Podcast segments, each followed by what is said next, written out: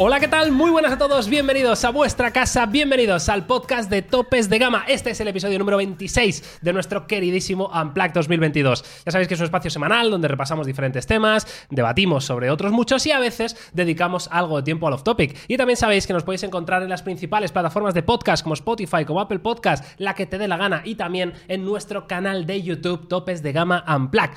Así que nada, hoy es jueves 30 de junio de 2022. Yo soy Miguel García de Blas y tengo el placer de saludar a Carlos Santagracia y Antonio Bu. ¿Qué tal? ¿Cómo estamos? Muy bien, eh, otro episodio más aquí, ansioso por la efeméride, que ya hemos comentado antes eh, brevemente las expectativas que Carlos y yo ten- tenemos, e incluso lo hemos sometido a, a votación pública y hay que decir que ha ganado un contundente sí. No sé qué le pasa a la gente. O sea, la gente quiere efeméride, tío. Sí, no Esto entiendo es por qué. importante, ¿eh? Sí. Bueno, bueno, hay gente, yo que sé, hay gente que quiere muchas cosas. O sea, Claro. o sea, hay veces que ver partidos políticos que están gobernando que dicen, Claro, bueno, no sé, ¿qué dices? O que salen. Dices, claro. hombre, pues. Entonces, hubo? nada, pues oye, ¿Qué hubo, y... Carlos, mi- ¿qué mi- hubo, mi, primer parcerito? podcast eh, post-vacacional. Ole ahí, ¿eh? ¿Qué tal la vuelta, Madre tío? mía. ¿Te ha dolido en el Muy bien. corazón? No. Ya O sea- no me acuerdo de Colombia casi. llegué. Llegué el domingo al mediodía. Me duché y trabajé. ya está, ¿no? Martes me fui a Berlín a las 5 de la mañana y ayer, ayer llegué de Berlín a las 2 de la mañana a mi casa. Así que, hombre, ya ahora necesito unas vacaciones de las posvacaciones. Claro, es que esto es duro, ¿eh? Esto es duro. porque- Pero, es verdad, guay, tío. Muy ah, cuando- recomendable. Sí, ¿no? Te ha molado Colombia. Ha sido un viaje increíble. Increíble, increíble. O sea, extremadamente recomendable para cualquier persona que le guste el viaje, así un poco de aventura y de hacer cosas. Extremadamente recomendable. Te voy a hacer, digo. te Para- voy a hacer sí, do- antes de empezar el podcast, te voy a hacer dos preguntas, Carlos, eh, Vale. que creo que nunca jamás te las han hecho, creo que son originales de verdad, eh, que son, ¿has viajado solo? ¿Y con qué teléfono has grabado las stories? Sí, eh, no, me las nunca, nunca. ¿verdad? Nunca, eh, nunca en el mundo, ¿no? Pues sí, Mira, yo solo digo que la gente que me ha seguido en redes sociales y ha visto las stories, yo creo que ha sido más que suficiente para entender de por qué tenemos que tener un iPhone, queramos o no queramos. O sea, Joder, otra vez, ¿eh? ¿Queramos Ni- o ni- no que no- queramos? ¿cuánto- ¿Pero cuánto llevamos de podcast, tío? No, ha Es estado que sí, bien ¿pero es tirado. verdad o no es verdad? Está bien tirado. Sí, pero que llevamos mi- minuto y medio de podcast y ya hay que tener un iPhone. Eh, no, no digo sé. yo, digo gente como nosotros. No, ya, ya, ya. Es que, te has visto, es que te has visto cómo se veían los vídeos, es que se te iba la castaña, ¿eh? Yo los veía por la noche que me tiraba ahí en la cama del hotel y decía, oh, joder, macho, cómo se ve esto. ¿Cómo se ve? Fua, chaval. Le dabas un besito a la manzana, ¿no? Por detrás, por- Claro, para dormir. Decías, Luego la batería, la batería, eh, tenía ganas de estamparlo contra la pared en Sí. casi cada, cualquier momento. ¿Pero Sí, te sí, compraste algo de una...? Sí, pero me salió malísima, sonar. tío. Me Ah, compré una batería, una batería Anker inalámbrica y fatal. Cuando la quise coger, en un par de momentos estaba descargada. Menos mal que en el último momento pillé una, una batería Rabobank que tenía más años que yo, que tenía por casa, y me salvó la vida, tío, literalmente. Qué guay. Es que pues, ah, me suena, ¿eh? La historia de Carlos de, eh, la batería inalámbrica de Apple vale 120 pavos. Esto me ha costado 10. y ahora, ¿y ahora qué? Me costó 40, eh, que no es tan barata, O tío. 40. Qué Te grande. tenías tú apuntado las facturitas, ¿no? Que que Bueno, yo tengo, siempre, siempre tengo Yo tengo una facturitas. sugerencia para Carlos, es si con un iPhone no te da, cómprate otro y vas con dos. ¿Sabes? No, lo que sí que debería llevar es el, para que es, es, eh, renunciar a mis principios. Sería un, mi siguiente compra sensata tendría que ser el Pro Max de 512. Hostia, tú. Obligado. O sea, debería ¿Esto te ser lo has así, planteado, de verdad? Sí, claro que voy a hacer. Uy, va mi madre. Lo hice con un tono y Pasa una que- resignación. Sí, sí, resignación y pena, ¿eh? Un hombre, que un me hombre niego- abatido, me ¿eh, niego a dar el paso, pero, pero Estamos hablando de que Carlos Eh, sí. Santagracia puede comprar la versión Max en 2022. Pero yo creo no, que he dicho que es una posibilidad. Es una posibilidad. Uy, uy, No uy, lo haré. Uy, uy, uy. Creo que no lo haré. Uy, uy, pero- uy, uy. Pero, mm, Hubiera agradecido esas baterías en el viaje de vez en cuando, sobre todo cuando es un teléfono que tiene carga rápida. Claro, ahí sí que lo echa de menos un montón. Cuando vas al hotel y tienes un ratito o vas a una cafetería claro. y tienes un momento, ahí te da la vida la carga Claro. rápida. Sí, y sí. hombre, bueno, Pues no, pues no había, ¿verdad? Eh, hostia, no tú, había. ¿eh? Qué fuerte, macho. ¿De qué capacidad es tu iPhone, Carlos?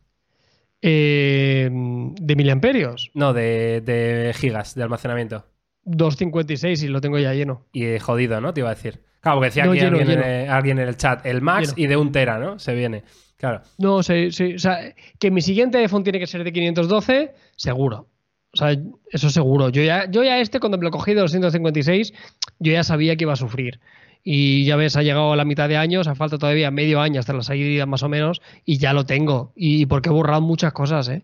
Pero ya estoy a tope. O sea, voy a tener que borrar toda la galería, hacer un, un cloud en Google Fotos, que yo lo tengo automático, y empezar de cero porque ya no tengo más capacidad. Bueno, es que el otro día me dio que eh, estaba Antonio conmigo, que estábamos probando eh, el MacBook Pro con el M2 eh, y una de las cosas que ponía Apple en la hoja de specs es puede editar hasta 11 secuencias simultáneas en 4K ProRes, ¿no? Entonces me dio por eh, grabar en ProRes con el iPhone, precisamente, ¿no? Y claro, me sorprendí que solo me dejara grabar máximo 5 minutos, porque claro, es, Claro. es un, es un- es decir, es una calidad de vídeo que ocupa muchísimo espacio, ¿no? Entonces, claro, eh, fijaos, ¿no? Cómo esto va a ir increciendo y dentro de poco, pues efectivamente, cuanto mejores son las cámaras y más cosas podemos hacer, pues más eh, memoria necesitamos, ¿no? No, y yo grabo parte está 1080-60, clara, sí. ¿eh? Sí, yo también normalmente. Pero Y yo bien. creo que al final, a ver, un formato como ProRes es algo como mega específico y de hecho, además con esa limitación de tiempo, no me imagino yo aquí utilizándolo como una base diaria. Entiendo que es algo súper puntual y anecdótico. Ahora que de aquí a dos iPhone la cosa mm, se vaya muy de madre, pues seguramente sí. Vamos, esa parte también la veo bastante clara. Es posible. Bueno, pues en fin, eh, jueves 30 de junio de 2022 se acaba junio, eh, viene ya oficialmente, ¿no? Lo que es el, el verano, y julio y agosto para todo el mundo. Decir, viene oficialmente julio y digo, ah, vale, que... digo, todo bien, tío, todo bien. Eh, y este mes de julio, pues ya sabéis que va a empezar fuerte. Va a empezar fuerte con dos eventos de los cuales yo tengo muchas ganas. Uno es el 4 de julio, que ahora hablaremos, eh, de Xiaomi, y otro es el día 12 de la gente de Nothing. Vamos a hablar de los dos en este episodio, pero antes, como bien sabéis, tenemos efeméride, claro que sí. La gente lo ha pedido y yo se lo doy. Y además, la efeméride de hoy me enfada especialmente. Verás. Uy, ¿por qué? ¿Por qué? No, Venga, no sé, adelante, alguna Porque buena es la efeméride más grande que he traído yo aquí en la historia de los podcasts. ¿Qué es para ti la más ¿De grande? verdad? La más grande en la historia ¿Y por, qué, de los ¿Y podcasts. por qué te enfada? Porque me enfada porque A ver. ayer, concretamente ayer, sí, sí, sí. 29 de junio en 2007, se cumplieron 15 años de la presentación no del lo hemos primer cuadrado. iPhone. Del primer iPhone, el, el modelo, el dispositivo, la tecnología que revolucionó la sociedad tal y como la conocemos hoy. Y digo que estoy enfadado de traeros una efeméride tan increíble precisamente a vosotros. Primero, que no os gustan las efemérides. Y segundo, que sois los más fanboys de Apple que O sea, es como, no os lo merecéis. Claro, exacto. O sea, este regalo. No. No, y a mí lo que me jode es que no lo hayamos cuadrado por día, que habría sido precioso. Habría sido precioso. Pero es más, os voy a poner, porque he buscado eh, El evento. el evento El original, el momento exacto en el que el bueno de Steve Jobs, eh, bueno, presenta el iPhone. ¿no? ¿Os acordáis de esta Es imagen? historia, ¿eh? Esta imagen que es historia, que es eh, que decía, tenemos un iPod, tenemos un, un teléfono y tenemos un dispositivos que tienen conexión a Internet, ¿no? Eh, estaba como presentando, ¿no? Y, y dijo, pero esto no son tres dispositivos, ¿no? Es, es uno solo, ¿no? Vamos a ponerlo de fondo mientras, eh, mientras nosotros hablamos de, de qué recuerdos, ¿no? Tenéis vosotros de, de esa época, porque entiendo que no todo el mundo lo vio como una revolución en el 29 de junio de 2007, vaya. A ver, yo Yo es que- lo que ocurre, voy a decir una cosa, que yo en aquel momento no era muy tecnológico. O sea, yo esa presentación ni la vi en directo, ni de coña. Yo tampoco, yo no lo vi en directo. No, pero en Yo, directo. ¿Qué, qué yo estaba creo que haciendo en aquella 2007, época- tío? Es que no me acuerdo. 2007, primer año de facultad. Primer año de universidad, puede Sí, ser. sí, sí, primer año de facultad. Eh, yo de ese momento, el primero, primero, a ver, lo recuerdo, en plan de que lo veías en los medios, etcétera y demás. Pero vamos, yo creo que lo he comentado alguna vez, que yo creo que con esa generación se compró mi hermana un iPod Touch, ¿no? Que en Sí. aquella época era un poco tal. Porque este, además este no salió de territorio norteamericano, si no recuerdo mal, el primer iPhone. Sí, era en exclusiva plateado, con una tal. operadora, con AT&T o algo así, me parece. Pero en ese iPod Touch ya se veía esa, esa potencialidad de, joder, esto, imagínatelo ya con datos móviles en cualquier lado, etcétera, patatín, patatán, y se veían ya cositas. Ahora, lo que yo creo que no se veía tan claro es el, el mega cambio que realmente supuso todo el tema del iPhone y por ende también los smartphones, obviamente. Era un genio Jobs, ¿eh? Fíjate, la- las troleadas que hacía. O Es sea, que me estaba estoy- troleando. Yo me estoy acordando de lo de Steve Jobs. Steve Jobs es tu padre, básicamente. Sí, sí, pero, estaba troleando, tío. O sea, acaba de poner una imagen de un iPod como si le metieran una ruleta a un teléfono. Eh, de hecho, el- la frase que ponía debajo de iPhone ponía eh, Apple reinventa el mundo de los teléfonos. O sea, ya ellos tenían clarísimo que esto era un antes Yo y creo que hoy podemos hacer el podcast solo viendo esta presentación. Solo viendo esto. Y ya está. Hombre, ¿Sabes? esto es un No, me resumen sería la hostia. Esto, de esto 10 es una minutos, realidad. O sea, esto cuando pasen más años seremos conscientes. O sea, pocos productos han cambiado tanto la historia de la humanidad como el teléfono. Esto es una realidad de la época moderna, por supuesto. O sea, de aquí a, a 2000 años se seguirá hablando de muchas cosas. Se hablarán de la, de la rueda, de la invención del fuego Sí, y de del acceso a, a toda la información del mundo en la palma de tu bolsillo, o sea, en el bolsillo. O sea, toda la información del mundo en un dispositivo que mide 15 centímetros y llevas constantemente contigo. O sea, ahora somos conscientes porque lo utilizamos y hemos tocado esta época, pero cuando se repase la historia, ya no te digo del iPhone, sino de los teléfonos inteligentes en, en general, esto va, va a ser uno de los hitos de la historia de la humanidad. Yo estoy convencido yo también, creo, sí. ¿eh? Yo estoy, yo no, yo estoy convencido. Yo estoy convencido porque lo es. Y, y no solo este iPhone, este primer iPhone que, que cambió un poco, que por lo visto eh, llevaba eh, dos años y medio aproximadamente en, eh, en el horno, ¿no? O sea, que era un- una idea de dispositivo que tenía Jobs cuando empezaron a, a investigar sobre las pantallas táctiles, eh, según dijo él mismo, ¿no? Y, y le costó dos años y medio llevar esto a, a cabo, ¿no? Y al año siguiente, justo en 2008, es cuando nace el App Store, que también, Sí. eh, junto con el iPhone, pero para mí fue más revolución todavía que, que el iPhone, ¿no? Porque fue lo que de verdad dio el pistoletazo de salida al mundo de las aplicaciones y lo que cambió de verdad eh, cómo usábamos los teléfonos, ¿no? O sea, que también 14 años se cumplen de, del App Store y, y es una locura. El otro día vi una entrevista que le hacían a Tim Cook, eh, un medio francés, y, y decía que actualmente había como 300 millones de desarrolladores eh, de aplicaciones de Apple. ¿eh? 300 millones de personas, según Tim Cook, que buscaban cambiar el mundo, en palabras de, de Cook, ¿no? Y que, y que Apple en este caso era un, eh, ¿cómo lo llamó? Un toolmaker o algo así, ¿no? Como en plan, nosotros hacemos las herramientas para que estas personas puedan cambiar el mundo, ¿no? Así como muy, muy Me- increíble. Me gusta porque eso es lo típico, o sea, es la típica frase que yo le diría a alguien al que quiero que trabaje gratis. ¿Sabes? En plan de, eres joven, quieres cambiar el mundo, te voy a brindar una No. oportunidad para que desarrolles todo tu talento. No gratis, sino es, es- se quedan un 30%, ¿no? Sí, sí, sí. Que esto, bueno, yo no sé si lo han cambiado esto, porque No, el no, 30% no ese ha sido muy polémico, ¿no? No recuerdo qué porcentaje. tremendo negocio, ¿eh? Tremendo negocio, tú, ¿eh? Tienes a. Un 30%, Hostia, ¿eh? Los mejores de todas las ganancias que tú tengas de la aplicación en la Apple Store. El Totalmente. 30%. Ya, ya, a ver, A ver, voy a buscar. Uh, ahí está. Sí. El es iPhone, ¿no? espectacular. Ahí está, ¿eh?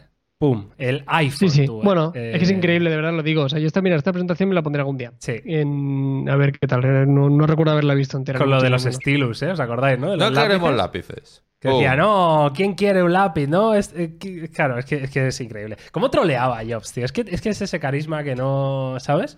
Que no, no todo el mundo tiene, ¿no? No, ahora, a ver, es que si lo comparas con Tim Cook, son dos rollos diferentes. De hecho, siempre lo vemos en los eventos ahora, que tienen más el rol de presentador eh, Craig y su apellido impronunciable. Sí, el Federici, sí. Y mucho más que Tim Cook, ¿no? Tim Cook es más eh, la serenidad, el no sé qué. No es un tío que te va a hacer un show. El- me acuerdo del último Developers cuando sale Craig corriendo. con- Sí, que es como. verdad, sí. No me imagino a Tim Cook haciendo la mofa, ¿sabes? No. Ya, ya, ya, es cierto, sí. O sea, eh, me gusta mucho porque tengo a Carlos con, con unos ojitos de mirando la, la presentación de- del señor Jobs muy atento, ¿verdad? Como sin perder No, que me hace muchas disfrutando gracias, que son momento. 15 años, que es una locura, ¿eh? O sea, salía la imagen antes de lo que había, salía el Palm Pre, salía un Nokia, sí. salía un tal.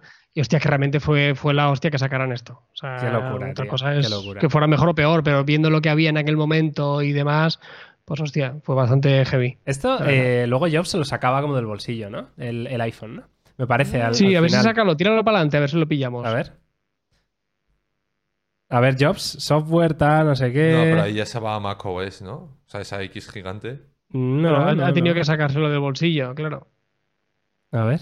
Cuando ya no tenía, ya no venía a cuento, ¿sabes? En plan de, estaba el solo. ¡Ah, por cierto! No, pero ¿dónde se lo saca el bolsillo? No lo veo, tío. sí, es- tiene que ser antes, ¿no? Que no lo veo, Antonio. Ok. Software, no sé qué, tal. ¿La X esta qué es? Eso era el macOS. ¿Cómo va a ser macOS? Antes, es la X esa de- era de los antiguos macOS. Bueno, si no, nos la ponemos otro día. Ah, no, yo creo que es todo junto, ¿eh? Sí, a lo mejor está hablando un poco más de cómo, ¿no? La, la sinergia o lo que sea. Bueno, sí, pues no lo veo. Igual, igual en este Bueno, resumen no está. pasa nada. Ha estado bien Bueno, la efeméride eh, ¿eh? Claro, ha estado bien, ¿no? A Ha estado a ver, bien, Que lo porque- escuche yo, a ver. A ver, esta efeméride. Hemos hablado de algo relevante, no de la dinamita. Pero no ha sido el día. No ha sido el Pero día has de elegido mal el día. ¿Cómo dices? ¿Esta Has, has elegido mal el día. Está bien la efeméride, No pero está mal tirada. A ver, o sea, está, está, Está está- bien, pero ¿cómo mal es? tirada. Bien, está bien la efeméride. Pero mal tirada. ¿Sabes? Mal pero tirada porque bien una efeméride. la entendemos como el mismo día, per se, ¿sabes? Claro, si hubiera sido ayer, Claro. fantástico. Hoy, bueno. Ayer habría estado bien de verdad. Hoy está bien. en está plan de, bien bueno, mm, tu trabajo no ha sido en balde. ¿No? Vale, ha sido vale. un poco más ese Ok, el mensaje. Ok, ok. Bueno, pues amigos, pues eh, momento histórico sin duda. Eh, 15 años ¿eh? del, del primer iPhone, 14 años de- del nacimiento del App Store y, y desde luego un momento para recordar todos. Yo creo que, que es algo que, que debe estar ahí, ¿no? En ese, en ese imaginario colectivo, en esa base de datos. Es, es un hito que no se nos puede olvidar a nadie. 29 de junio de 2007. 29 Muchos de junio. años son esos. ¿eh? Muchos años ya, ¿eh, Muchos Antonio? años. En fin. Venga, pues ahora sí. Eh, Carlos, empezamos con las noticias. ¿Estás preparado? ¿Te apetece? Sí. Sí. Llevamos ya. mm, la gente no lo sabe, pero llevamos aquí una hora y media de palique nosotros, ¿eh? Hostia, tú, ¿en serio? Jajas. Hostia, hacemos ahora Una hora y media, ¿eh? Podcast Express. Ha sido la efeméride y de repente pum, pum, pum, pum. Sí, sí, pum, ah, pum. pum, pum, pum y ya está. Y ya está, ¿no? Y Vale, cinco minutos vale. de podcast, ¿os parece bien? Venga. Eh, por cinco minutos de podcast, va. Eh, empezamos con la primera noticia eh, del día y de la semana que me ha parecido bastante interesante. Y es la siguiente. Esto lo habíamos hablado muchas veces. Y es que eh, cuándo iba a llegar ese momento en el que los plegables, ¿no? Los móviles plegables, pues llegaran eh, a la gente normal o fueran accesibles para todos, ¿no? Es decir, que no tuvieran precios desorbitados. Pues bien, Samsung ya está trabajando para los nuevos Galaxy A Fold y Galaxy A Flip. Es decir, ya sabéis que la familia A de Samsung eh, es la familia más eh, económica, ¿no? Bueno, la gama media donde ellos eh, yo creo que tienen la mayoría de las ventas de su negocio. Seguramente. Probablemente, ¿no? En los A50 de turno, en los A70, ¿no? Y todos estos. Pues bien, un Galaxy A Fold y un Galaxy A Flip parece que están en el horno según las últimas filtraciones. Según dicen, eh, podríamos ver un precio de partida de unos 700 eh, euros, ¿vale? Aproximadamente. Y estaría listo para salir al mercado eh, en 2024. Es decir, todavía queda un poquito. Pero bueno, ahí ya empezamos a ver cómo va evolucionando. La tecnología plegable.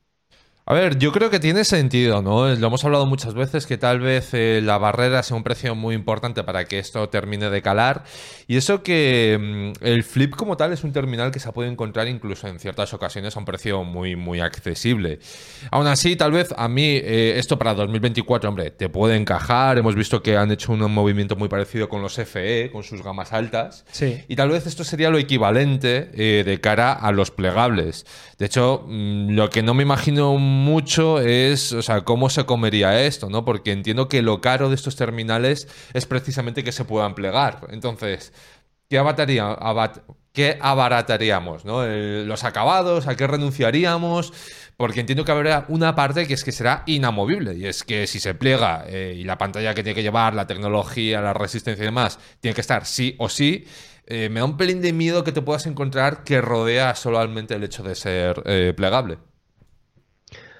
Sí, eh, para mí esta noticia es especialmente relevante, ¿eh? porque eh, el, el futuro y el devenir de los plegables solo, solo se sabrá si funciona o no funciona en el momento de que la gente se lo pueda comprar.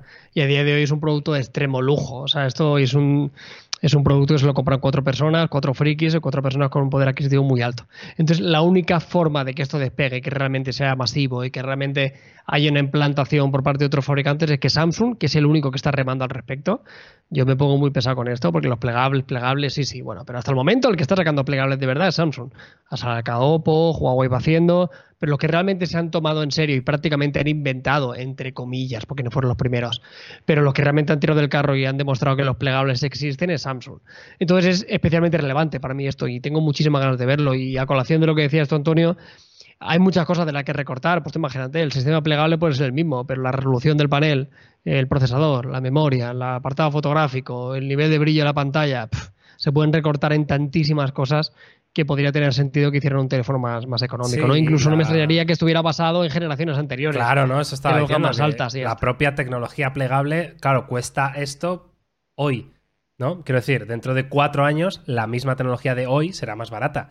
Eh, ¿No? Eh, quiero decir, ¿no? Que al final sí, que el, propio paso los- del tiempo. Los ¿no? costes, ¿no? De Eso es, se van abaratando decir. costes, van produciendo más en masa, van eh, reduciendo ¿no? costes, eh, costes eh, por unidad y todo esto, ¿no? Y al final, pues pueden ofrecer un producto mucho más barato, ¿no? Sí, pero, o sea, para mí el problema viene en que vamos a imaginar que cuesta 800 pavos, ¿vale? Eh, ¿Qué hago? ¿Me compro un plegable, por ser plegable, de 800 pavos con specs de una gama media, que Claro. lo puedo comprar por 400, o por 800 me meto en un gama alta, ¿no? No te hablo un súper alta. O sea, eh, ese es a lo que me refiero, ¿no? Como que va a ser un poco raro porque recortar un terminal de estos, que es básicamente de lo mejor que puedes encontrar, pero además tiene el tema del- de que se dobla, eh, extrapolado a una gama media me da miedo eso, ¿no? Que se quede un poco en... Vale, esto cuesta 800 pavos, pero es equivalente a este terminal de 400 eh, y solo porque se doble me va a gastar esos 400 extra. O sea que el problema que tienen a día de hoy seguiría ex- existiendo, pero en otra escala. Entonces, por eso os digo que... Sí, pero bueno, ahí ya entra en esa escala nueva de 800 ya entra mucha más gente, ¿no? Del rollo, eh, hay gente, como decía Carlos, pues eso, más frikis todavía, más eh, gente que simplemente por moda o porque le huele la cabeza el doblar su teléfono, ya puede acceder a ello por economía pura y dura, ¿no? O sea, que ya es, ya es a un precio Sí. que, que se puede uno permitir a lo mejor, ¿no? En según qué sitios. A mí lo que me sorprende, Antonio, es que digas solo porque se dobla. Joder. Es que para ¿Sabes? mí O sea, no ha yo demostrado nada el hecho de que se doblen todavía. No, no, y no lo demuestra, y estoy contigo. Vete, pero demuestra que creo tiene- una pantalla tiene- muy grande en un formato muy pequeño, Claro, tío. En un formato un pequeño. O sea, valor, yo, ¿no? yo creo que tiene argumento suficiente para que la gente les- se sienta atraída. O sea, yo creo que es necesario que haya una puerta de entrada más económica. Que el debate de respecto a un teléfono tradicional, pero que ese debate es trampa, o sea, ese debate no se puede hacer. O sea, este teléfono no es una compra sensata. O sea, quiere decir que se compra un plegable sabe que está pagando por un factor de forma diferente. Por lo mismo que te compras un descapotable, te compras, vas a perder en algunas cosas, pero sabe que te estás comprando por, por el factor de forma y por lo que te ofrece. O sea, yo creo que la comparación respecto. Eh, claro, cuando lo comparemos contra el Realme GT Neo 3, Claro, claro, claro. que pierde, joder, claro que pierde. Pero es una comparación muy injusta y que creo que no se tendría que hacer porque, porque no tiene sentido, porque son dos conceptos de móviles totalmente diferentes. Yo me quedo con que esto es importantísimo y que realmente si los plegables van a llegar a algún sitio, que yo también tengo un poco la duda. Ya es verdad, digo. ¿eh? Últimamente Ah, con el estamos un poquito tiempo. con la duda, ¿eh? De los Por eso te digo, la única forma de saber si esto eh, llega a, a buen puerto y realmente se estandariza entre cierta forma y se convierte en una alternativa real para la compra de un teléfono, se necesitan alternativas baratas, porque esto servirá principalmente para que luego lleguen absolutamente todas las marcas chinas y te hagan lo mismo por 600 euros. O sea, igual Samsung lo saca en 2024. Entonces el año que viene, el año siguiente, vendrán todo el grupo BBK y todos los demás Sí, sí, y sí. sacarán los suyos. Esto es lo que pasará. Y Entonces, sacarán hace falta por que 100 o alguien- 200 pavos menos, seguro, claro. Que Samsung. Eso es. 100%. Entonces, falta que alguien del paso y demuestre que se puede hacer más económico. No sé, eh, joder, me ha parecido muy interesante el melón que ha abierto Carlos, ¿eh? De si son ya el futuro, que ya tenemos más dudas. Que es que es que cuando salió el primer sí, Fold, claro. A mí lo me teníamos gustó la analogía del descapotable.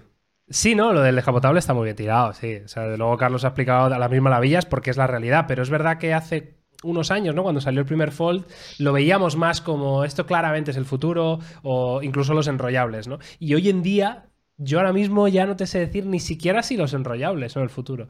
Sí, sí, sí. O sea, para mí ya el futuro es otra cosa, que es eh, realidades mixtas, ¿no? Es que puede ser, Eh, claro, esto puede ser como el igual se quedan aquí en tierra de nadie. Claro, estas, estas cosas. esto puede ser salvando muchísimo las distancias, eh, las cámaras retráctiles. Sí. Una Sí, solución que era un medio paso para Sí, un siguiente un- una siguiente forma, ¿no? Es Las verdad. cámaras retráctiles nacieron para evitar el agujero en pantalla o el notch, bueno, que duró, duró un año, ¿no? Y a todos nos parecía guapísimo y realmente, claro, esto no te cambia la vida, para mí obviamente esto te aporta muchas más cosas que eso, ¿no? Qué tontería. Pero sí que es verdad que no ha demostrado, por mucho que sea un producto muy caro, la gente, yo, la gente fuera de nosotros que somos unos frikis y unos envenenados de esto, yo no conozco a nadie que sabiendo quién soy yo y a lo que me dedico me diga, hostia, Carlos, ¿y esos teléfonos que se plegan? No me lo ha dicho nadie. Nunca. Hombre, a ver, pero también. Nunca. No, es que- Es que yo por un lado lo, o sea, lo veo como vosotros, esa sensación de decir, esto se ha quedado un poco aquí en tierra de nadie y no sabemos muy bien qué hacer con ellos, si tirar para adelante o dejarlo ya de lado. Pero luego, por otro lado, eh, te presentan, pues como, cu- ¿cuándo fue? No me acuerdo si fue en el mobile o en el CES, cuando presentó, ya es más de una generación, ¿no? Los portátiles estos, es que no me acuerdo el fabricante, que eran dos pantallas per se. Lenovo, me parece. Lenovo.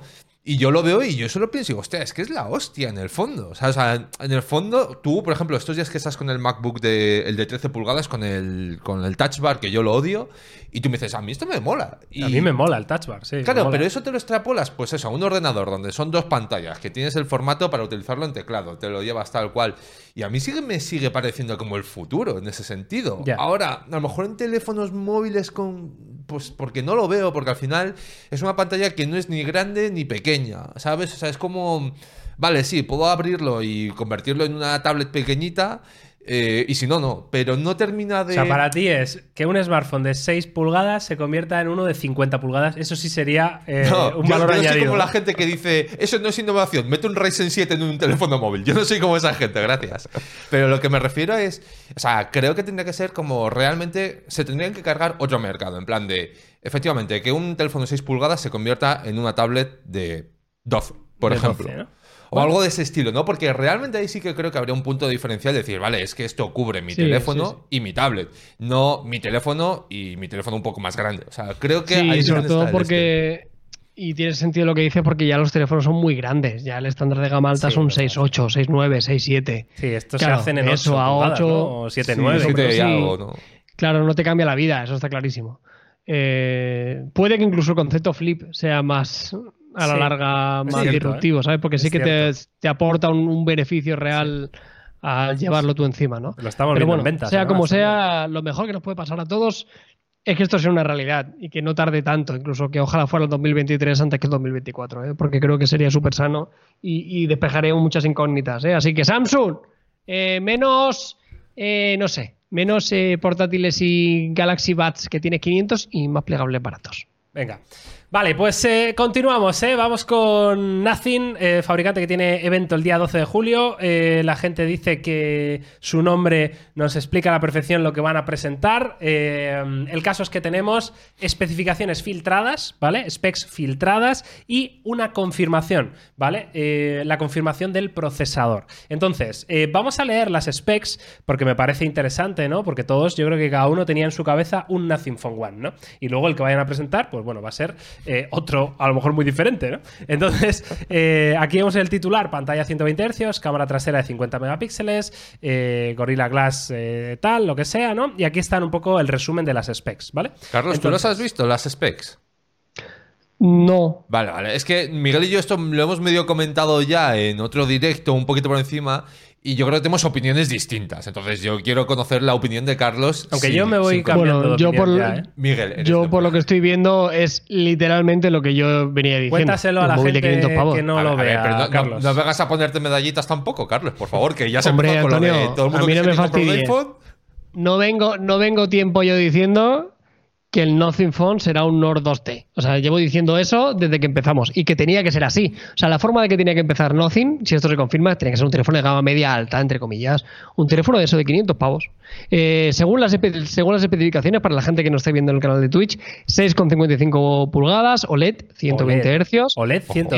Eh, tendríamos 778G, es el procesador, eh, en este caso la versión Plus, que es un, un procesador de gama media alta con conectividad 5G, 50 megapíxeles en un sistema de doble cámara, así que no vamos a tener teleobjetivo, también me lo esperaba, Sí. 4K, 60 FPS, Android 12, lo que no sé si tenemos información de batería y de carga rápida Eh, al respecto. Yo, si aquí- tuviera que jugármela, yo, yo Dilo, dilo. te diría, yo te diría 4500 miliamperios y te diría que te- esto tendrá una carga rápida de 67 vatios.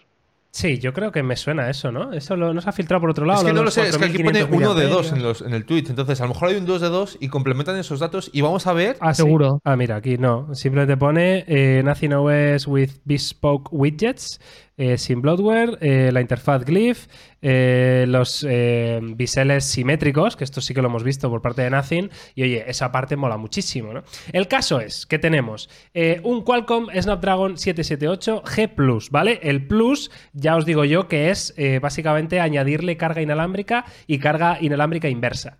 ¿Vale? Vale. Eh, esto es lo que significa el Plus, que dice Nothing que la gente de Qualcomm le ha hecho ese procesador a ellos específicamente para el Phone One. Eso es lo que dice Ujú. Nothing. ¿Vale? Eh, aunque realmente Qualcomm, o sea, por ejemplo, en el Pixel 5, el Pixel 5 tenía un Snapdragon 765 que de normal no tenía carga inalámbrica también y también Qualcomm le metió, o sea, que tampoco son algo tan... Lo han hecho para nosotros, bueno, eh, lo hacen habitualmente. Tío, te, está- te estás Lo hacen bajando de habitualmente, todos pero- los barcos en los que estabas. ¿eh? No, no, no. Sí, sí, sí, No, sí, no, sí, no. sí, sí, sí. El otro día me preguntaste por el procesador y yo te dije, not bad. Dije, entra dentro de lo que es un teléfono de gama media. Y montaste una encuesta, no solo en Twitch, sino Sí. en tu Twitter también. Y en mi Instagram y en todos lados. Y hice una encuesta, lados. hice una encuesta. Pero una encuesta totalmente neutra, para que la gente pusiera lo que ellos quisieran. ¿Es O sea, este procesador malo, sí o sí? Eh, Esa era de ese palo la encuesta. No, a ver, eh, yo es que en mi cabeza tenía, tenía un Nothing Phone One un poquito Distinto. más gama alta. Un poquito, ¿eh? Yo ya sabéis que siempre, en vez de moverme en los 500 euros, eh, me movía más en los 700, ¿no? Entonces ahí a mí me entraba, en lo personal, pues eso, un Snapdragon 7 Gen 1, eh, yo qué sé, un, un Dimensity 8100, algo, algo un poquito más actual primero y segundo más potente.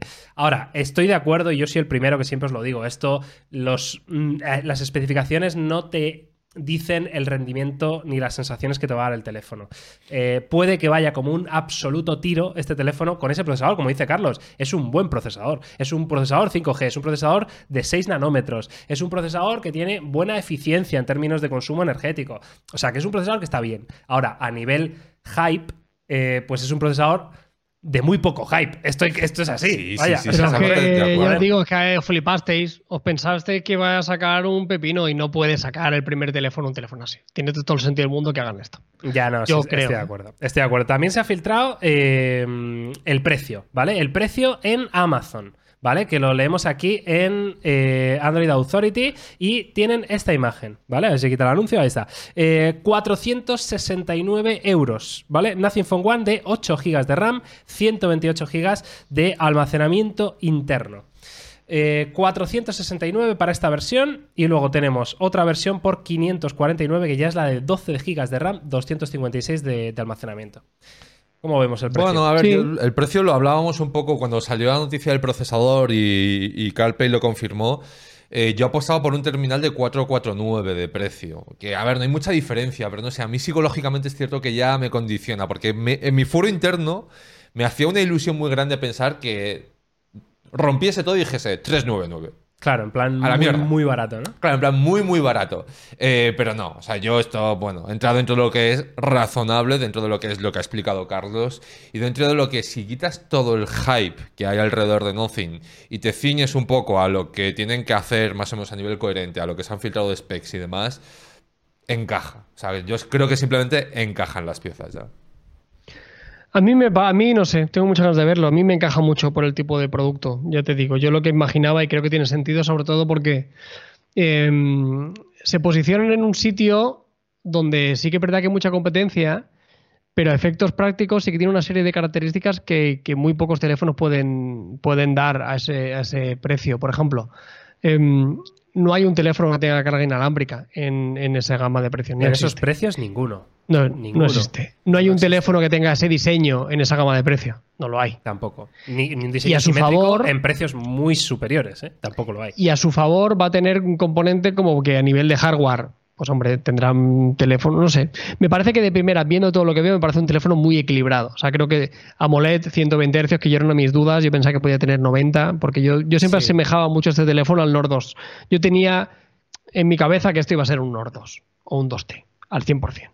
Em, y, y ha sido así, pero mejorándolo en algunas cosas. Ya digo, tiene 120 Hz que el otro no tiene, tiene carga inalámbrica que el otro no tiene, y seguramente ellos prometen tener uno de los, uno de los sistemas operativos más limpios y más sin menos bloatware del, del mercado, lo cual no son pocos argumentos. Creo que tiene un precio atractivo y suficientemente bueno como para que sea una alternativa seria. O sea, por lo menos por precio a mí no me chirría, dando lo que da. Repito lo de antes, habrá gente que dirá, claro, es que por, por 400 te compras uno con un 870. Bueno, sí, claro, si mi madre tuviera bicicleta, si tuviera ruedas en una bicicleta. Bueno, pues ha- habrá que ver la pantalla, habrá que ver el brillo de la pantalla, habrá que ver el sensor que incorpora, tiene 50 megapíxeles. Esto huele a un IMX 766 de aquí a Ah, Lima. De aquí a Lima, estoy de acuerdo, sí. Entonces, a mí me queda un producto muy redondo, ya te digo, con el factor diferencial de que te da casi lo mismo que te dan el resto, con un diseño, una carga rápida y una experiencia de usuario que está por ver, diferente al resto de, de alternativas. O a mí de primera me encaja todas las piezas. El caso es que subimos eh, del podcast de la semana pasada, subimos una, una píldora, ¿no? Ya sabéis que en el canal de YouTube de Topes de Gama en Plaque, pues hacemos to- esto siempre, ¿no? Recortamos cachitos y lo subimos por si alguien quiere, no quiere ver el episodio completo o lo que sea, ¿no? Entonces, la píldora que subimos del Nothing Phone One eh, tuvo como muchas más visitas de lo normal. ¿Vale? Eh, para ser una, una píldora de un podcast, ¿no? Y me he metido justo esta mañana a ver los comentarios de ese, de ese vídeo y el 95% de los comentarios en ese vídeo del Nothing Phone One era puro hate hacia la marca. Eh, y me ha sorprendido mucho. Puro hate diciendo que era un, el, marketing Phone One, eh, que era nada, que luego te iban a. que era una estafa piramidal lo del sistema de invitaciones. Bueno, o sea, un hate desmedido. Y yo no pensaba que, que estábamos en este punto. O sea, claro, evidentemente no tengo una visión global del planeta, ¿no? Pero no sé qué percibís vosotros eh, de cara a este teléfono. ¿Percibís ilusión? ¿Creéis que es algo que eh, los propios medios de comunicación nos hemos emocionado un poco porque hemos visto algo quizá diferente y hemos dicho, ¡guau, qué guapo! Eh, o sea, ¿cómo, cómo lo percibís Sí, yo vosotros? creo que es más eso último que has comentado, de hecho, antes cuando estabas leyendo los comentarios. Eh, yo, yo te digo que esté en línea de lo- con los comentarios porque, a ver, que te digan que es una estafa piramidal. ver, Sí, bueno, entiéndeme, o sea, es un poco como el decir, vale, que sí, venga, eh, lo que tú quieras, ¿sabes? No vamos a discutir esta película porque no tiene sentido. Pero sí que creo, y además lo llevo diciendo también desde el principio, que es que a este teléfono le puede matar el hype, porque es que no lo han controlado y es que cada paso que han dado ha sido una clase de marketing, o por lo menos así lo entiendo yo. O sea, raro es que cuando ellos muestren la primera imagen oficial, casualmente ese mismo día o en ese mismo momento se filtren vídeos eh, random de detalles concretos.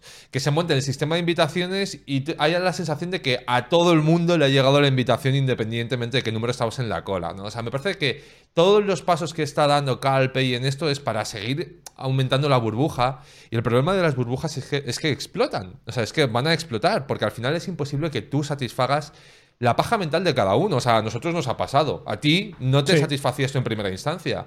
Y es imposible. Pero eso no puedes controlarlo, Antonio, tío. La paja mental de cada uno se la hace cada uno, claro. Claro, pero por eso digo que eso es lo que le puede matar. Y eso es lo que se está generando, yo creo que en ese retorno que hablas tú de gente que está decepcionada. ¿Por qué? Porque eh, él nunca ha concretado nada, lo cual está bien hecho porque él no ha mentido. Pero sí que ha alimentado un monstruo sabiendo que no iba a poder llegar a todo el mundo, sabiendo que no iba a poder cumplir las expectativas de todos. Entonces, creo que nosotros, por una parte, nos llena mucho este teléfono porque queremos pensar que va a ser algo muy diferente. Y luego creo que el gran público se le ha juntado un poco lo que tú comentas, ¿no? Como esa parte de ver muy evidente el decir, van a sacar otro teléfono y ya está. ¿Sabes? Creo que ha sido un poco el choque de todo. Mi opinión es más por ahí que por otro lado, la verdad. No sé. Yo lo que pasa es que has dicho una cosa que creo que, mm, que en este caso es, es importante. Tú hablas de gran público. Este teléfono no tiene gran público. No. O sea, este, este teléfono, el gran público que tiene es el, el usuario que en su momento se había comprado un OnePlus One. Sí, y que podía tener la percepción de que Nothing iba a ser un OnePlus One. Que acabará siéndolo, yo quiero a la larga, ¿eh? para que entiendo que por algún lado tenían que empezar. Eh, pero es un teléfono que es un. Te diría que mucho más que un desconocido para cualquier persona. O sea, aquí o eres un freak de la tecnología o tú ves un Nothing y no sabes ni Dios de lo que estar hablando. Si ya cuesta que la gente conozca un Realme y haces hablo con la gente, hostia, ¿te suena la marca? Ah, uh", y ni le suenan, ¿sabes? Y es el sexto fabricante en España. Pues ya ni te cuento Nothing. O sea, Nothing esto ha crecido y pues bueno, para, para intentar rescatar un poco a ese tipo de usuario que, que con OnePlus nació de usuario muy tecnológico y usuario muy de internet que conocía realmente que a nivel de especificación es lo que se estaba comprando. Yo creo que sí que ha sido difícil la gestión, o sea, creo que sí que coincido contigo, Antonio, que se han pasado a nivel de expectativa. Yo fui muy crítico y sigo siéndolo durante mucho tiempo, que al final eh, eran muy grandilocuentes con sus palabras y con, y con revolucionar la telefonía móvil. Y al final acabó resultando, pues eso, sacando un teléfono de gama media que está bien, que tiene unas buenas especificaciones y que tiene un diseño diferencial. Punto pelota. Pero porque no se puede hacer otra cosa. Ya. Sino porque, A ver, porque yo- es un teléfono móvil. Claro, sí que os voy a decir dos cosas. La primera, eh, una cosa es el mensaje eh, sobre la estrategia y la línea a seguir de la compañía, que es lo que el señor Calpey dijo. Es decir, nuestra idea es esta. Pero nuestra idea no dijo el 22 de octubre de 2022 Claro. vamos a revolucionar la tecnología. No, dijo nuestra idea es revolucionar la tecnología, crear un ecosistema real, bla, bla, bla, bla, bla. No dijo que lo fuera a hacer hoy. O sea, dijo que, lo que esa es su idea. Entonces, esa parte Es simplemente estrategia, eh, filosofía de marca, ok, nada que decir. Ahora, sobre las cosas que dijo en concreto del Phone One, ¿no? Pues eh, lo vio, lo vendió como realmente lo que ha vendido CarPay del Phone One es que todos los demás teléfonos eran aburridos. Eso es lo que ha salido de, de boca de Nothing. Todos los demás teléfonos son aburridos. Llevamos años aburriéndonos con los teléfonos. Queremos hacer un teléfono que no te aburra. Eh, y para mí, eh, una cosa no quita la otra. Es decir, eh, yo ahora mismo, aunque a mí mi nivel de hype se haya reducido, porque yo tenía en mi cabeza otro teléfono, otro Phone One, probablemente me pones cinco teléfonos de 469 euros encima de la mesa, de cua- o sea, los que quieras, ponme los que quieras, que cuesten 469 euros y probablemente yo elija el Nothing Phone One. Pero si es que no, Sí. dice que no a eso. Y eso, joder, eso es un pero, mérito. ¿no? pero si es que pero son dos películas distintas, tío. O sea, una cosa es que sea un teléfono llamativo y que pueda ser atractivo, que yo creo que eso no lo discute nadie, ¿eh? que esa es la parte que mm, es evidente, es que es obvia, ¿no? Pero también te digo que al final cualquier teléfono, entiéndeme, te va a aburrir. Es decir, esto no te aburre porque ahora mismo estamos todavía en esa parte de luna de miel. Pero cuando lleves tres meses con él, pues eh, ahí estará. y sí, se punto. convertirá en tu teléfono y ya está. Claro, pero que una cosa no quita la otra. Es decir, una cosa es que sea un teléfono que se han currado el diseño de una forma diferencial, que han. o intuimos que le quieren dar un aire o ciertos detalles distintos, que esa parte está muy bien. Y otra cosa es lo que hablamos un poco de las expectativas, de la decepción, por lo que tú dices, porque cuando te dan eh, alas para imaginar lo que tú quieras y te, te incitan a ello, tú no vas a imaginar algo convencional. O sea, es que la gracia de la imaginación es que tú vas a imaginar algo extraordinario. Y si a mí Carl me está diciendo continuamente, imagina, imagina, Antonio, imagina. Coño, pues yo voy a seguir imaginando. O sea, en ningún momento Carl ha dicho, no, no, queremos hacer esto, pero vamos a hacerlo con, con lógica. Y... No, no, pero, él ha dicho... pero ni Carl ni ningún fabricante del planeta. tío. Invitaciones, solo comprar por invitaciones, ¿eh? Esto es, lo más exclusivo del mundo. Apple te dice Eh, nuestro próximo iPhone, Florentino tranquilo Antonio, que no va a ser muy allá. que va a venir Mbappé. Claro. Claro, pero, pero te quiero decir, pero, mm, o sea, como que en ese sentido, no sé, o sea, yo creo que la, la movida va más por el hecho de, eh, a ver, Cal sabía lo que estaba jugando y él sabía lo que quería generar en, el, en los clientes, o sea, es que es obvio, o sea, es Cal el primer día, no me acuerdo si fue el, el teaser, el día del teaser. Yo Sí. estaba dentrísimo ese día, o sea, estaba Cal aquí contando con las Sí. luces negras, rojas, y yo estaba diciendo, estoy dentrísimo, Cal. Pero, eh, y Cal sabía que yo estaba dentrísimo. Sí, sí. O sea, Cal sabía que me tenía en su mano. Pero él, en ningún momento, siendo consciente que yo me estaba montando mi película, él en ningún momento dice, no, no, pero no te calientes porque eh, Pero- esto es de una noche. O sea, esto es de una noche, Pero es Antonio. lo que te digo. No te voy a pedir matrimonio. Antonio, eh, el señor Tim Cook te dice, Antonio, tranquilo que este iPhone que vamos a sacar no es muy allá, ¿eh? Tú tranquilo, Antonio, que es normalito. No te dice eso Apple. Claro. Te dice, Pero- esto es el mejor iPhone pero- hecho en la Dice, el historia". mejor iPhone que hemos hecho nunca. Pero ojo, eh, coño, no es es lo que mismo. todo lo dices, no, no, ¿cómo que pero no van por ahí los tiros, ¿eh? No, no confundamos una cosa con la otra. Una cosa es que tú, en una presentación de un dispositivo real, me digas, esto es un 30% mejor que lo otro, que tal y cual. O sea, es un dato, es objetivo. Carl lo que está haciendo es lo otro, es me está montando la película. O sea, son dos historias diferentes. bueno. O sea, Apple no Yo coge seis sigo- meses antes y te suelta la película del siguiente iPhone. Que para mí ese es el matiz de la película. O sea, que Carl, y os lo dije el otro día, es prometo, prometo. mm, y, Y veremos luego veremos. Y, luego veremos. Así que, Yo digo lo de antes. Las expectativas las ponéis vosotros. Igual es porque llevo yo 12 años viendo teléfono. Es Pero posible. Había que relajar la raja. O sea, nadie se, o sea, había gente que se flipó, sí. Pero que esto olía que tenía que ser esto. Quiero decir, porque al final, claro, ¿quién tiene la culpa de fliparse? Pues yo no me flipé, yo no esperaba un móvil de mil pavos. Quiero decir, o al final, las, no, se le puede culpabilizar, no se le puede culpabilizar a la marca de las expectativas que un usuario tenga. Porque está claro que esto es marketing y esto tenemos que entenderlo todo. O sea, todos los fabricantes en cualquier presentación, cuando hablan de su producto, ya sea una castaña o ya sea 200 euros, te van a decir que ese móvil es la polla. Y te van a decir que es el mejor móvil barato, el mejor móvil de gama alta o el- la carga más. O sea, aquí de palabrería son los que más saben. No Nothing, sino prácticamente cualquier fabricante ¿eh? cuando vas una, a una presentación de, de cada uno. No sé. Yo me quedo con que habiendo bajado todo el humo y habiendo bajado los pies a la tierra, y si esto se confirma, yo me quedo con, con el hecho de que a priori y a nivel de visión, especificaciones, características, creo que es un teléfono muy digno. Y yo me quedo con eso. Pues listo. De primeras, a falta de probarlo, primeras. a falta de ver todo. Bueno, pues ahora eh, vosotros que estáis al otro lado de este auricular o de esta pantalla, de lo que sea, mm, escribidnos, decidnos qué os parece. Eh, ¿Tenéis tanto hate como parecía en aquella píldora? ¿O realmente ahora que habéis visto todo, lo habéis pensado y habéis dicho, oye, pues yo estoy, a mí me gusta, ¿no? Pues dejarnos vuestra opinión, que va a ser interesante. Venga, y vamos a pasar a otro tema, en este caso a Xiaomi, que hemos dicho que el día 4 de julio, esto está confirmado, quedan 5 días, ¿no? O- o- Es el próximo lunes, ¿no? es el próximo lunes, ¿no? Sí, lo, lo vimos. Día de la independencia. El día de la Y el santo de independencia. mi madre. Ya ves, ¿eh? Eh, qué, qué- qué locura, tío. Bueno, pues el caso es que entiendo esto es eh, evento en China, ¿no?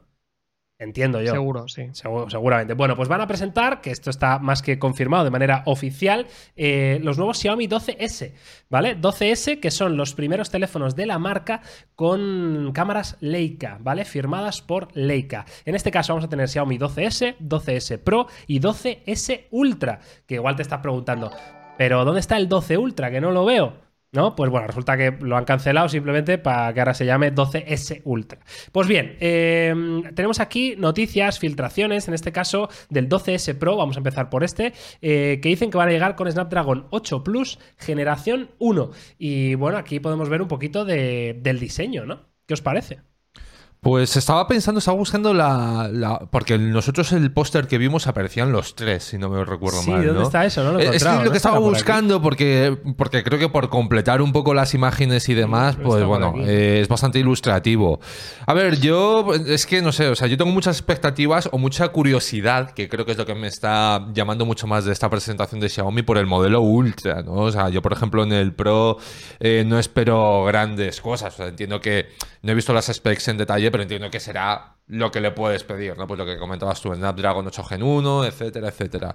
Entonces, el Ultra, que al final es la familia donde Xiaomi hace un poquito más las locuras, tiene sus cositas raras. eh, claro, es un teléfono que a mí me genera mucho interés, ¿no? Porque se han filtrado parte de las imágenes, pero no sé, o sea, tengo un pequeño atisbo de decir, quiero una super locura Xiaomi. Quiero una super locura. Quiero Bueno, la- algo la totalmente super- incoherente. Claro, la super locura es esto. Eh, es esta noticia, ¿no? Que, que en este caso el Xiaomi 12S Ultra va a debutar con un sensor que ha hecho Sony en colaboración precisamente con Xiaomi, eh, que es un sensor de una pulgada, que es el nuevo IMX 989, ¿vale? Que para que os hagáis una idea, pues es el doble de grande exactamente que un IMX 766, ¿no? Eh, o sea, sobre el papel va a tener, evidentemente, un sensor muy poderoso, muy, eh, muy luminoso, ¿no? Con capacidades muy altas. Ahora veremos cómo Leica ha ayudado a Xiaomi para que la información que recoge este sensor se traduzca en una foto increíble, ¿no? Que eso es otro tema. ¿Esto quiere decir que no va a haber un Xiaomi 12 Ultra? Exacto. Sí, Va a haber Xiaomi entendemos- 12 entendemos que es así. Yo tengo, yo tengo dudas de que esto llegue a nuestro mercado, no tengo ni idea, ¿eh? igual me estoy tirando a la piscina, pero mm, eh, me puedo imaginar que será un lavado de cara, sobre todo en la versión normal, en la versión Pro, lo que decís, ¿no? Actualización de qué? Procesador, eh, un poquito más de carga rápida quizá y qué, ¿no? O sea, que, Sí, nada bueno, más. Y, sí, el- de y la firma de Leica. de sí. Leica, es que yo creo que Y es la, firma de Leica. o sea, sí. Por eso te digo que yo creo que esto, a ver, a ver a qué mercados llega, ¿eh? Yo tengo dudas, o que lleguen todos los modelos. Yo la Lo verdad que, soy sí- bastante... lo que sí te puedo decir, Carlos, bastante- simplemente por aclararte, es que eh, lo de que el 12 Ultra está cancelado es información oficial del señor Vale. Li Jung, ¿vale? Dijo literal, tal cual, el 12 Ultra estaba previsto para salir al mercado entre marzo y abril. Finalmente decidimos cancelarlo para ir directamente con el 12S Ultra. Bueno, Esto bien. es Sí, oficial, ¿vale? Información oficial. Tiene sentido, tiene sentido, sobre todo porque se habría quedado un poquito por detrás, ¿no? No tendría sentido que el teléfono estrella, el teléfono más caro de la compañía, tuviera especificaciones por debajo de uno que sale después. Sí, claro. Lo cual, lo cual tiene sentido. Al final, eh, si nos centramos en el apartado fotográfico, que seguramente es lo más llamativo, porque lo demás ya podemos imaginar lo que tendrá, al final es difícil. Yo siempre he hablado muy bien del Ultra como cámara. Yo, para mí, es uno de los teléfonos más minusvalorados, sobre todo porque es un teléfono muy particular, ¿no? Entonces, creo que se ha promocionado poco y mucha gente ha tenido la, la posibilidad de probarlo. Y a mí la cámara del Ultra me parecía un una puta locura. O sea, Una me parecía la cámara del Ultra seguramente de las mejores del mercado sin, sin Llevaba discusión. también, Y uno Carlos, de los un mejores. sensor de esos tochos, ¿no? O sea, tenía un Sí, sensor de estos como sí, más grande de lo normal Una- y todo esto. Una locura y, y tenía y para mí tenía uno de los mejores teleobjetivos del mercado sin, sin discusión. Increíble. O sea, en fotografía Igual no era el mejor, pero no le hacía, o sea, da igual. Llegaba a un punto que era, era excelente.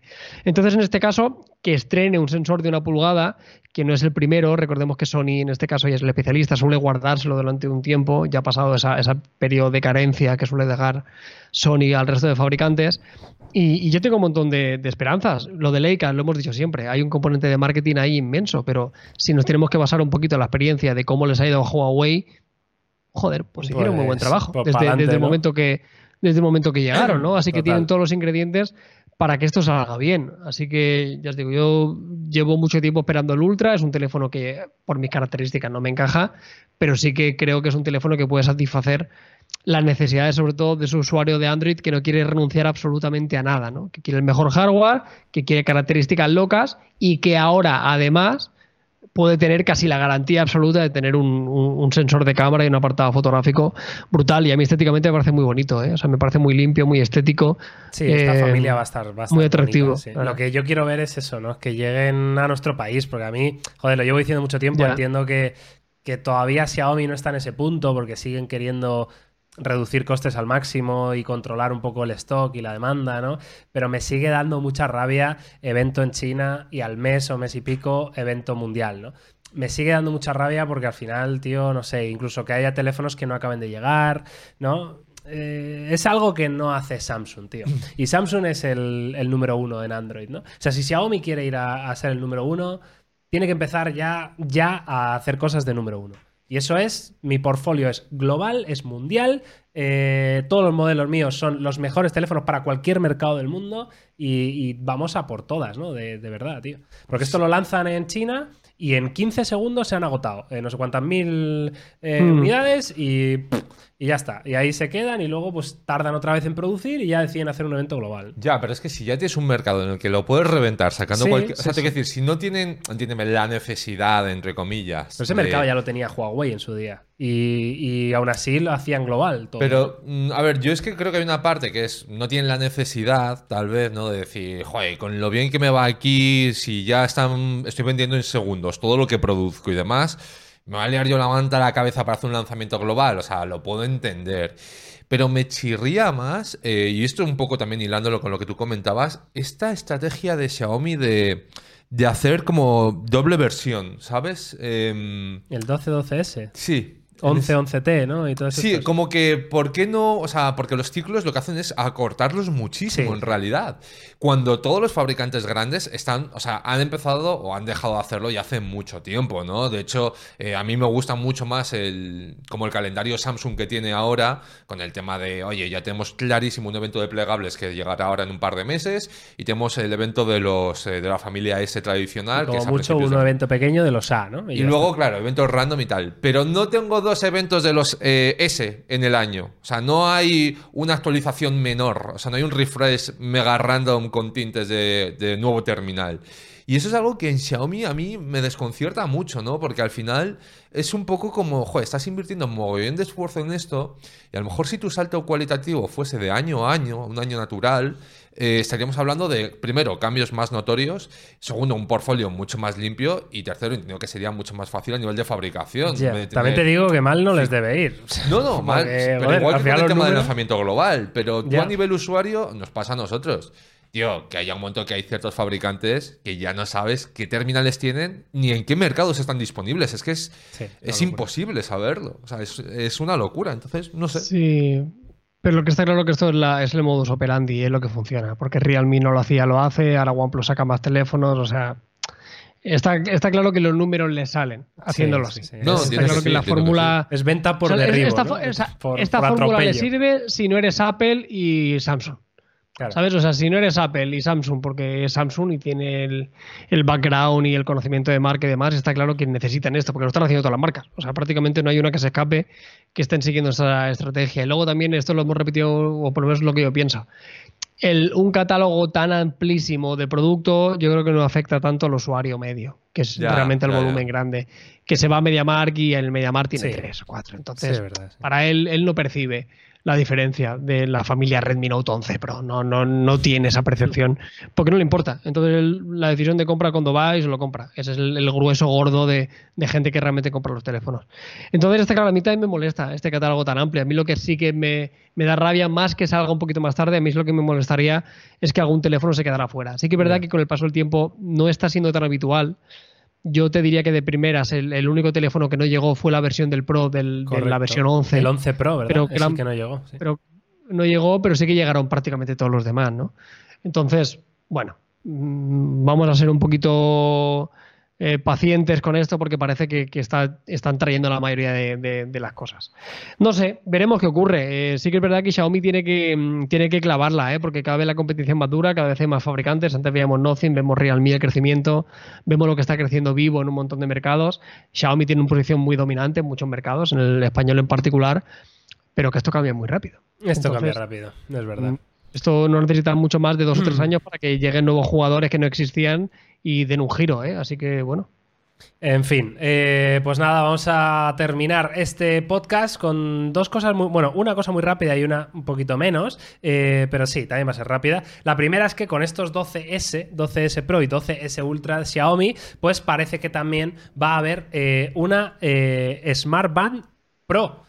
Que es este pequeño teaser que tenemos, ¿vale? Que es como tal cual un, un reloj, ¿no? Vaya, o sea, esto es El de Huawei. eso, ¿no? ¿Cu- ¿Cuál El cómo se Watch llamaba? Fit. El Watch Fit de Huawei. bueno, ¿no? Pues- ya no me acuerdo. Watch Fit 2 lo tengo aquí delante además. Sí, sí, sí. Pues esto es lo que va a presentar Xiaomi y además me parece muy curioso porque, hombre, siendo sinceros, la Smart Band 7 algo de hate se ha llevado. ¿No? ¿Por qué? Algo de hate se ha llevado la, la Smart Band ¿Pero 7. por qué? ¿Por porque, el tema del precio? porque es más cara que años anteriores, porque, bueno, parece que es más cara, pero tampoco te da grandes Porque era, beneficios. la nueva eran 60 Sí, pavos. 59.99. Es la nueva, ¿no? Que antes siempre eran, pues eso, 39.99, ¿no? O incluso Ya, claro, pero antes no 24.99. tenía pantalla. Claro, sí. Es que sí. Y la gente, es que, es que a mí me hace gracia, yo lo siento mucho. O sea, yo no entiendo que la gente no tiene la información que tenemos nosotros. Pero estábamos en una época de mayor inflación de la historia, que no hay componentes, que no hay microchips, que las materias primas están disparadas.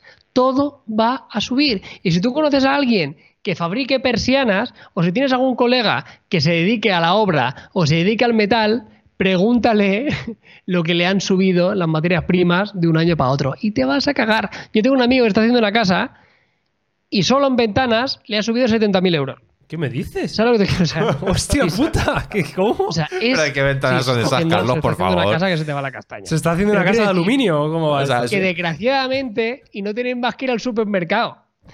¿Y cuánto costaba la leche o los yogures hace dos años y cuánto cuestan ahora? Y te caes de culo, o los tomates o los plátanos. Si es que es inevitable. O sea, o sea, no entender que todo va a ser más caro, lo siento, es de, es de- es de vivir en una realidad que no es la real, porque es inevitable. O sea, no, ¿Que es una putada? Por supuesto. ¿Que los precios no van a hacer más que subir en los próximos cuatro o cinco años? Que no le quepa duda a nadie. Bueno, yo he pagado, he pagado 10 pavos por media sandía, ¿eh? Ya, ya, este pues este pues debate lo también lo hemos tío. tenido. ¿Cómo te va a cobrar 10 Sí. pavos por media sandía? Hay que Sí, quitar sí, el culo, ahora, pero- ahora no. Es verdad pero que que- hace eh, dos tío, meses. el porque otro no, a lo mejor día- no era época o lo que sea, yo qué sé. pero- El otro día un puto pimiento rojo, 90 y pico céntimos, tío. Un pimiento Uno. rojo. A ver, pero es que vosotros euro, debéis de tío. comprar en sitios que, que, que- No, mira, no, do- no, no, donde no, compras tú el pimiento es donde Miguel compra la sandía y tu colega No. está comprando las ventanas. Porque es que no me lo estoy de esta coña. movida. Pero es Que así. no, tío, esos sitios normales, cabrón. 10 No pavos sé. por media sandía, pero que no, que no, que, Sí, es- tío, que se yo está qué sé. calentando. Eh, tío, en Ahorramás, o sea, el súper del pueblo. En. Ahorramás, Del barrio, tú. El súper del barrio se llama. Y tú, ¿no? vaya, alguien no es muy fiel a su nombre, ¿eh? ¿Y tú qué ha pasado aquí? Un poquito de publicidad engañosa. Bueno, pues sí. Pues eh, Smart Band 7 Pro, eh, reloj de Xiaomi. Entendemos que para competir efectivamente con ese buen producto que sacó Huawei, que era que estaba muy bien, eh, pues también la veremos el día 4 de julio. Y hablando precisamente, y para terminar este podcast, de lo que decía Carlos, quiero eh, que veamos juntos el informe de lo que es el mercado mundial de smartphones, ¿vale?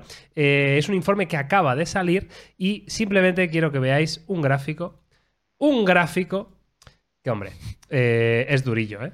Es durillo. A ver que lo veáis entero, más o menos, por ahí. Vale, según este gráfico que va desde septiembre, espérate que estoy que estoy quitarlo, ahí está. Desde septiembre 2013 hasta mayo 2022, ¿vale? Vemos las ventas mundiales en teléfonos móviles y cómo han ido evolucionando, ¿vale? Evidentemente, este pico aquí increíble es la pandemia del COVID, ¿vale? Que, que nadie dude. Pero fijaos que en septiembre de 2013 estaban por debajo de los 100 millones de unidades y no había vuelto a bajar de los 100 millones de unidades, excepto el, el COVID, ¿no? Y ahora Mm. volvemos a estar por debajo de, de esa cifra, ¿no? Es decir, estamos casi en mínimos históricos eh, en ventas de smartphones, tío. Es muy loco, ¿eh?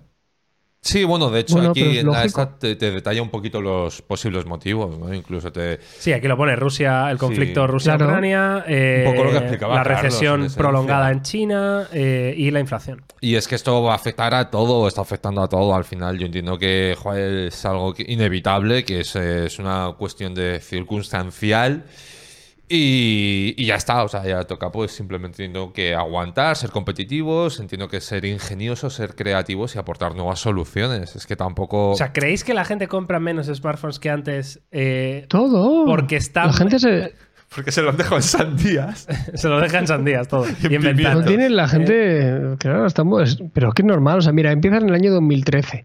Eh, es lo que decía, ¿no? Que una recesión como la del 2008 se tarda eso, cuatro o cinco años en volver a recuperar un poco el músculo.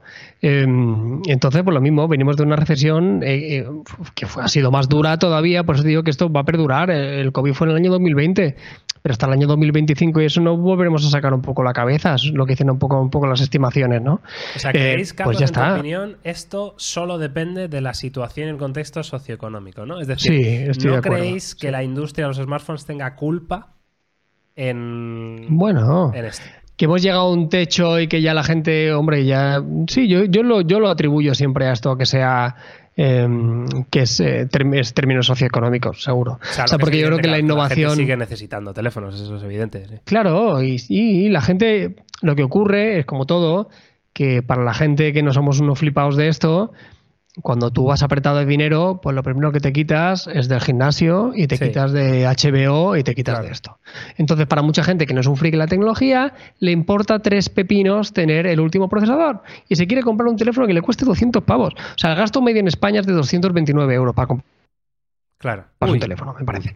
Entonces, las un necesidades son las que son. Carlos, Ya está. No, no te preocupes que ha No, que recuperado son eso, menos, Sí. menos que son menos de 250 euros el, gasto medio en España, ¿no? Entonces, la percepción real de lo que el usuario realmente necesita de tecnología es muy diferente a la que nosotros tocamos porque es inevitable. Entonces, pues eso, pues la gente cuando va apretada de dinero y cuando tiene que pagar un euro por un pimiento o 10 pavos por eso, o la factura de la luz, o llenar el depósito para ir a trabajar le cuesta 300 euros al mes, lo que menos le preocupa es tener el último iPhone. O sea, pues estira el teléfono hasta el infinito. Entonces, esta curva yo te diría que incluso seguramente vaya a caer en los sucesivos trimestres. Porque quedan años todavía complicados, entonces la gente es cuestión de prioridades. Y el teléfono, si antes te duraba 18 meses, pues ahora voy a hacer lo posible para que me dure 24. Porque Ya. no me queda otra. Porque, Sí, sí. porque antes va a echarle gasolina a comprarme el último teléfono, que siendo sincero, pues se parece muchísimo al que ya tengo. Pues eh, tiene todo el sentido del mundo, la verdad. Eh, esto que dice Carlos, la tengo que suscribir cada palabra que ha dicho. Yo creo que estaremos más o menos todos de acuerdo ¿no? con, con esto, pero bueno, que no es, no es buena época ni para los smartphones ni para nada, probablemente. Eh, ahora mismo es una situación difícil, así que ánimo y se, sa- se saldrá. Saldremos de esto. Ahorremos en sandías, por favor. Ahorremos en sandías. eh, por favor, eh, no más sandías a 10 euros, gracias.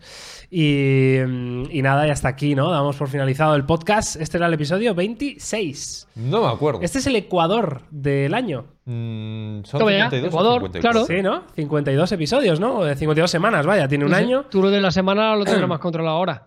Sí, sí. eh, 26. eh, Ecuador, estamos el- al 50% 2022, amigos. Ya lo sabéis, porque este es el episodio 26 del, del podcast. Así que, eh, sí, Antonio, la gente no lo sabía hasta O sea, ¿qué te crees? ¿Que eres un calendario ahora? Claro. O sea, ¿te piensas que la gente se rige por nuestro sistema, sabes, de referencia de días?